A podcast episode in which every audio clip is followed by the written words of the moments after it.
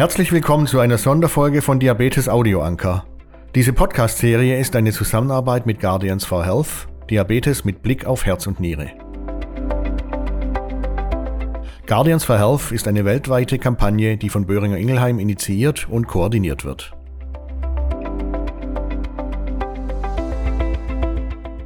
Ich bin Günter Nuber, Chefredakteur der Diabetes-Zeitung und Redaktionsleiter Deutschland der Matrix Group.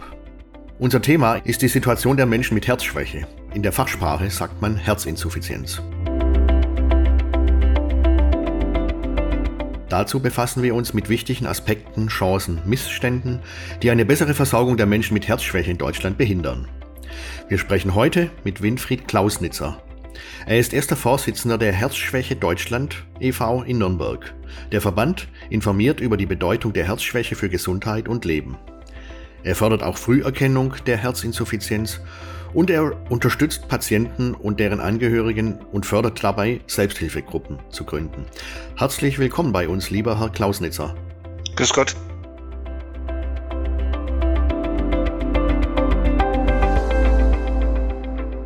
Herr Klausnitzer, wie steht es um die Versorgung der Menschen mit Herzinsuffizienz in Deutschland?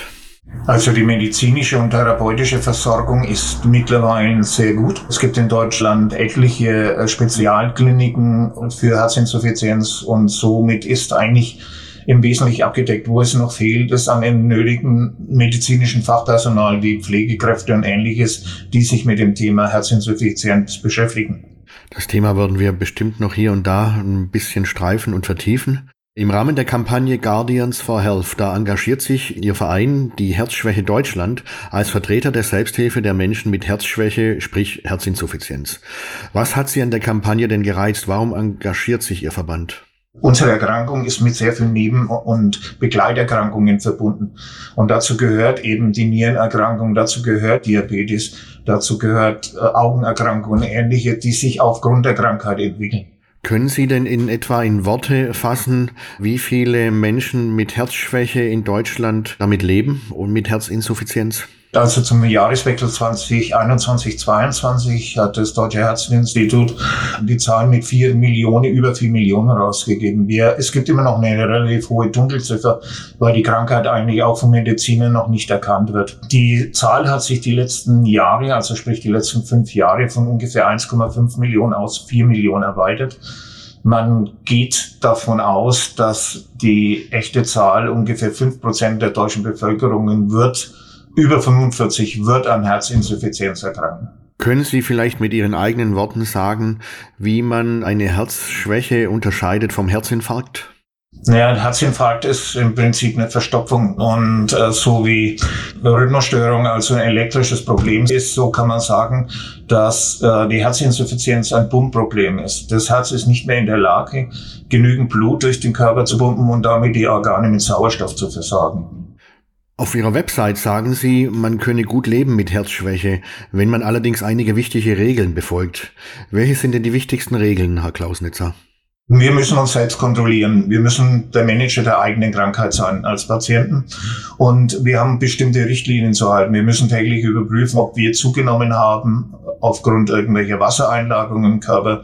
Wir müssen Puls und Blutdruck äh, prüfen, äh, eventuell auch noch die Sauerstoffsättigung. Das sind so einfache Sachen, die man eigentlich übermachen kann. Und natürlich sind wir gebunden an eine Unmenge an Medikamenten, die man als Patient mit Herzinsuffizienz bekommt. Das heißt, Sie selbst haben auch Erfahrung damit und Sie selbst nehmen auch mehrere Medikamente? Ja, ich nehme zurzeit täglich 18 äh, Tabletten. Davon ist natürlich also äh, ein Drittel ungefähr, um die Nebenwirkungen der ersten Tabletten auszugleichen, die dann die eigentlich die Krankheit bekämpfen. Haben Sie dadurch im Alltag verschiedene Einbußen? Man hat die Einbußen eigentlich eher aufgrund der mangelnden Leistungsfähigkeit. Man ist nicht mehr so fit. Ich bin froh, wenn ich zwei, drei Stockwerke also im Haus schaffe, dann ist schon mal alles schön. Das ist aber die größte Einschränkung eigentlich. Sonst sollte man sich sollte man sich auch nicht einschränken. Sie müssen aufpassen auf das, was sie essen, auf das sie sich bewegen, dass sie nicht also nur noch auf der Couch liegen. Das sind so bestimmte Grundkriterien. Haben denn viele Menschen, mit denen Sie zu tun haben, auch durch Ihre Arbeit in dem Verband Herzschwäche Deutschland, haben denn viele Menschen neben der Herzinsuffizienz auch einen Diabetes? Kennen Sie da viele? Ja, Sie können ungefähr sagen, dass ein Drittel der Patienten, die Herzinsuffizienz haben, auch Diabetes haben. Oft äh, geschieht es auch aufgrund der notwendigen Medikamente, die eigentlich die Zuckerwerte verschlechtern. Also das heißt, es ist eine Nebenerkrankung oder eben auch eine Ursache. Genau andersrum, dass Diabetes also zur Herzinsuffizienz führt. Das ist so etwas, was sich gegenseitig immer anschiebt. Wie ist denn Ihre Erfahrung, auch durch Ihre Verbandsarbeit? Kennen denn die Bundesbürgerinnen und die Bundesbürger die ersten Anzeichen einer Herzerkrankung? Und die äh, weitere Frage dann, welche ersten Anzeichen wären das? Also die wenigsten kennen es. Also bei den letzten äh, Statistiken oder Umfragen, die es gegeben hat, wissen nicht mal fünf Prozent der deutschen Bevölkerung, was Herzinsuffizienz ist. Und damit natürlich auch nicht, welche Erstsymptome es gibt, wie ja, Schlaflosigkeit wie äh, Leistungsfähigkeit, Wassereinlagerungen im Körper, wie vorhin schon besprochen, und noch weitere. Also es sind äh, insgesamt äh, beinahe zehn Symptome, die man zusammen vergleichen muss, um dann auf die Idee zu kommen, das könnte Herzinsuffizienz sein. Wir nehmen dann natürlich in unseren Show Notes zu der Podcast-Folge Ihre Website rein, sodass also unsere Zuhörerinnen und Zuhörer weitere Informationen Ihres äh, Verbandes, Ihres Vereines auch finden können und zum Beispiel auch diese konkreten Anzeichen oder auch die wichtigen Regeln, die man vielleicht äh, im Alltag behalten soll, sodass man die dann bei uns in den Show Notes findet. Herr Klausnitzer, welche Rolle haben denn die Hausärztinnen und Hausärzte bei der Diagnose und Therapie der Menschen mit Herzschwäche? Die Hausärzte hätten eigentlich von der Ursache her eigentlich die Diagnose äh, zu stellen oder den Verdacht zu äußern. Die Diagnose wird meistens erst in einem Klinikum oder äh, bei einem Kardiologen aufgestellt, aber äh, zumindest den Verdacht zu äußern. Und da ist es schade, dass wir erstens noch kein Disease Management Programm für Herzinsuffizienz in Deutschland haben, also ein gesteuertes System. Und das Zweite ist es, dass bestimmte äh, Faktoren äh, wie zum Beispiel es gibt einen Blutwert, das nennt sich NT-proBNP. Äh, das ist ein Marker, mit dem man beinahe zu 100 Prozent sagen kann, bei einem hohen Wert ist die Herzinsuffizienz aufgetreten. Nur dieser Marker ist den wenigsten Hausärzten bekannt und aufgrund meiner Erfahrung wird auch nicht genutzt oder wird auch nicht in den normalen Gesundheitscheckups mit aufgenommen so dass Ihre Arbeit vielleicht auch eine Arbeit ist, Aufklärung nicht nur bei Patienten, sondern vor allem auch in Hausarztpraxen zu machen, richtig? Wir hören von den Patienten, dass also die Hausärzte nicht sofort auf die Idee kommen, das könnte ja Herzinsuffizienz sein, sondern also dann wird man rumgereicht von Facharzt zu Facharzt, bis dann wirklich jemand drauf kommt, das ist Herzinsuffizienz. Also aber die Hausärzte wären der erste Ansprechpartner für unsere Erkrankung. So, hier gibt es also schon mal offensichtlich einiges zu tun auf dem Sektor Hausarztpraxis. Wie ist denn Ihre Erfahrung? Wie sind denn Hausärzte mit Kardiologen und alle zusammen auch mit Krankenhäusern und Fachabteilungen vernetzt? Hm, die Vernetzung ist aufgrund unserer Systeme noch immer problematisch, gerade wenn es darum geht, dass der Hausarzt, die Klinik und der Facharzt ja eigentlich ohne Einwilligung den Patienten nicht einmal Daten austauschen dürfen. Da müssen wir unbedingt was tun. Diese Schnittstellen sind noch völlig ungenutzt und werden sich hoffentlich die nächsten Jahre ändern. Sie sagten jetzt schon, man könne natürlich und soll auch gut leben mit Herzschwäche. Man nimmt natürlich dann auch entsprechende Medikamente, äh, wie Sie uns sehr anschaulich dargestellt haben. Kennen denn die Ärztinnen und Ärzte äh, aller verschiedenen Sektoren jetzt meinetwegen, also Fachärzte, Hausärzte, Kliniken etc., kennen die denn die richtige und die wichtige Therapie, die moderne der Herzschwäche? Kennen Sie die Leitlinien in Deutschland? Ist das bekannt? Ähm, die Leitlinien der Kardiologen sollten einem Kardiologen bekannt sein. Dass die Leitlinien für Herzinsuffizienz nicht die haushaltsgeläufig sind, ist völlig nachvollziehbar. Weil bei durchschnittlich 1500 unterschiedlichen Erkrankungen ist es schwierig, diesen einen Punkt rauszubekommen. Aber das ist eben auch unser Job, wie Sie gerade sagten, eben da mit anzuregen, dass man also das mit im Hinterkopf behält. Sie sagten jetzt ja auch schon, dass Sie selbst mit Herzschwäche leben. Wie lange denn schon? Und können Sie noch mal sagen, welche Regeln Sie konkret im Alltag so selbst beherzigen? Also die Diagnose bekam ich 2014 Herzinsuffizienz und habe auch erst während der Diagnose, also was über die Krankheit überhaupt erfahren, vorher nie was gewusst. Ich selbst bin nach einigen Anlaufschwierigkeiten jetzt mittlerweile gut eingestellt. Gut ist es ja auch, dass in der Zwischenzeit es ja äh, Medikamente gibt, die wirklich die äh, Herzinsuffizienz auch zum Teil verbessern können.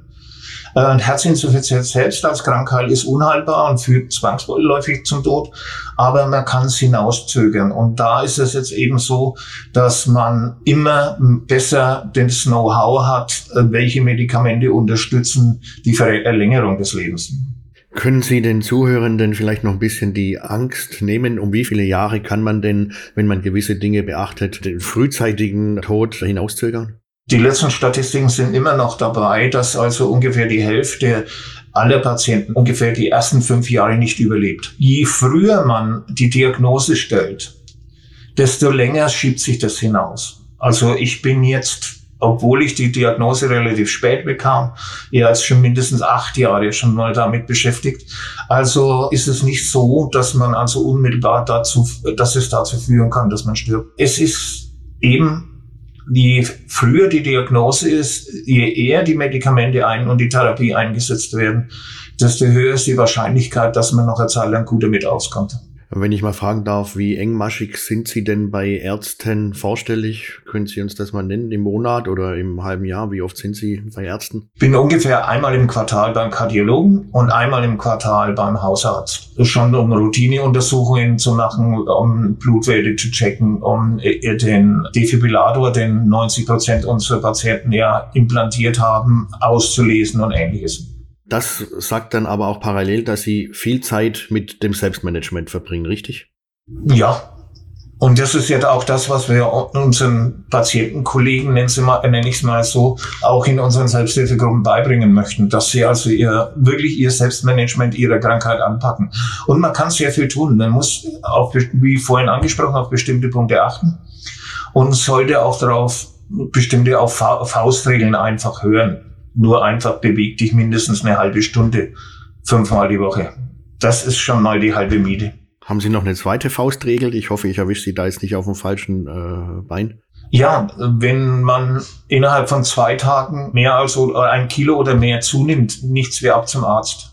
Das kann man sich gut merken. Wie gesagt, wir verweisen in unseren Show Notes darauf und da kann man sich nochmal im Detail informieren. Sie sagten es schon im Nebensatz, Ihre Selbsthilfegruppen. Ihr Verband äh, agiert ja bundesweit. Und können Sie vielleicht sagen, ist das so, dass man in jeder größeren Stadt eine Selbsthilfegruppe der Herzschwäche Deutschlands findet? Wie ist Ihre Verbreitung? Nein, leider noch nicht. Aktuell haben wir vier Selbsthilfegruppen, also in Bayern, Hessen verteilt. Wir sind gerade in Gespräch mit Thüringen und mit Sachsen, wurden leider durch die äh, Corona-Krise etwas ausgebremst, weil bei Selbsthilfe immer der persönliche Kontakt notwendig ist. Äh, und wir starten jetzt wieder in 2023 sehr optimistisch und hoffen, dass wir Ende des Jahres also die Anzahl unserer Selbsthilfegruppen mindestens vervierfacht haben. Optimismus brauchen wir alle. Das hört sich gut an. Haben denn chronische Erkrankungen wie die Herzschwäche die gebührende Öffentlichkeit in Ihren Augen? Nein, ganz einfach nein. Mag es daran liegen, dass man eben immer noch im Hinterkopf hat, dass es äh, Krankheit der alten Leute ist. Man verdrängt, man will es nicht wahrhaben, aber es ist wirklich viel zu wenig. Man müsste viel früher drauf kommen und mit wesentlich mehr Leuten, was Herzinsuffizienz angeht. Sie sagten jetzt ja eben, dass auch viele jüngere Menschen betroffen sind. Können Sie Beispiele nennen, in welchem Alter kann einem sowas denn schon passieren? Ja, die, der Großteil der äh, Erkrankten ist natürlich jenseits der 50, aber mittlerweile ist es so, dass wir in unseren Selbsthilfegruppen auch Leute mit 30, 35 haben. Herzinsuffizienz kann ja nochmal kurz ausholen auf Grund für unterschiedlichster Krankheiten entstehen. Und da kann schon also eine bakterielle Infektion kann dazu führen, dass das Herz schwächer wird. Als Nebenerkrankung durch irgendwelche anderen Erkrankungen. Also es gibt tausend Möglichkeiten, Herzklappenfehler und oder irgendwelche Infarkte kann zur Herzinsuffizienz führen. Deshalb äh, ist es einfach so, dass die Patienten immer jünger werden. Wie hat denn die äh, Covid-19-Pandemie die Situation der Menschen mit Herzschwäche verändert? Ihre persönliche vielleicht auch? Aufgrund dessen, was ich auch von unseren Patienten gehört habe, ist, dass die Regelversorgung war da, die Kontakte zu den Ärzten war da, unter den Risikoabwägungen natürlich. Äh, die war auch kontinuierlich ist durchgezogen worden. Äh, da ist kein Problem. Der Kontakt mit anderen, wir haben einiges versucht, also online virtuell, äh, aber da ist eben die Teilnahme eher zurückhaltend. Ähm, man will eigentlich sich face to face oder persönlich unterhalten, wenn man über seine eigene Krankheit spricht. Nachvollziehbar. Apropos Faustregeln, wie halten Sie es mit, sagen meinetwegen fünfmal die Woche eine halbe Stunde spazieren gehen? Machen Sie heute noch was? Ja, der, der Weg zur Hölle ist mit guten Vorsätzen gepflastert, aber es ist immer so, dass äh, ich versuche, so weit wie möglich zu tun und habe mir zum Weihnachten jetzt endgültig also eine Gesundheitsuhr schenken lassen, bei der ich zumindest meine Schrittmenge ziehe, so um das Gewissen zu beruhigen. Also man soll es tun, ich selbst tue es auch. Das heißt, Sie werden vielleicht im Jahr 2023 dann versuchen, täglich auf 3000 oder auf 5000 Schritte zu kommen. So der Wille. Abschließend vielleicht noch, Herr Klausnitzer, ich bitte Sie um ein kurzes, knackiges Fazit. Was sind in Ihren Augen die zwei, drei wichtigsten Punkte, mit denen man die Situation der Menschen mit Herzschwäche in unserem Land verbessern könnte? Wir müssen das Know-how über die Herzschwäche insgesamt vergrößern, deutlich vergrößern. Wir müssen dafür sorgen, dass wir auch genügend ausgebildetes Pflegepersonal und ähnliches haben. Und wir müssen dafür sorgen, dass in der Öffentlichkeit eine genauso große Lobby haben wie andere schwere Erkrankungen. Herzlichen Dank für das Gespräch, Herr Klausnitzer, zu diesem wichtigen Thema. Herr Nuber, ich bedanke mich natürlich auch recht herzlich für das Gespräch und vor allen Dingen dafür, dass wir auf unsere Krankheit aufmerksam machen konnten.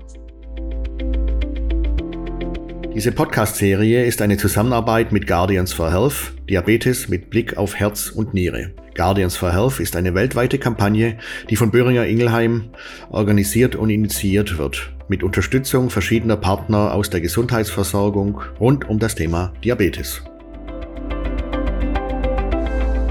Ein Produkt der Matrix Group.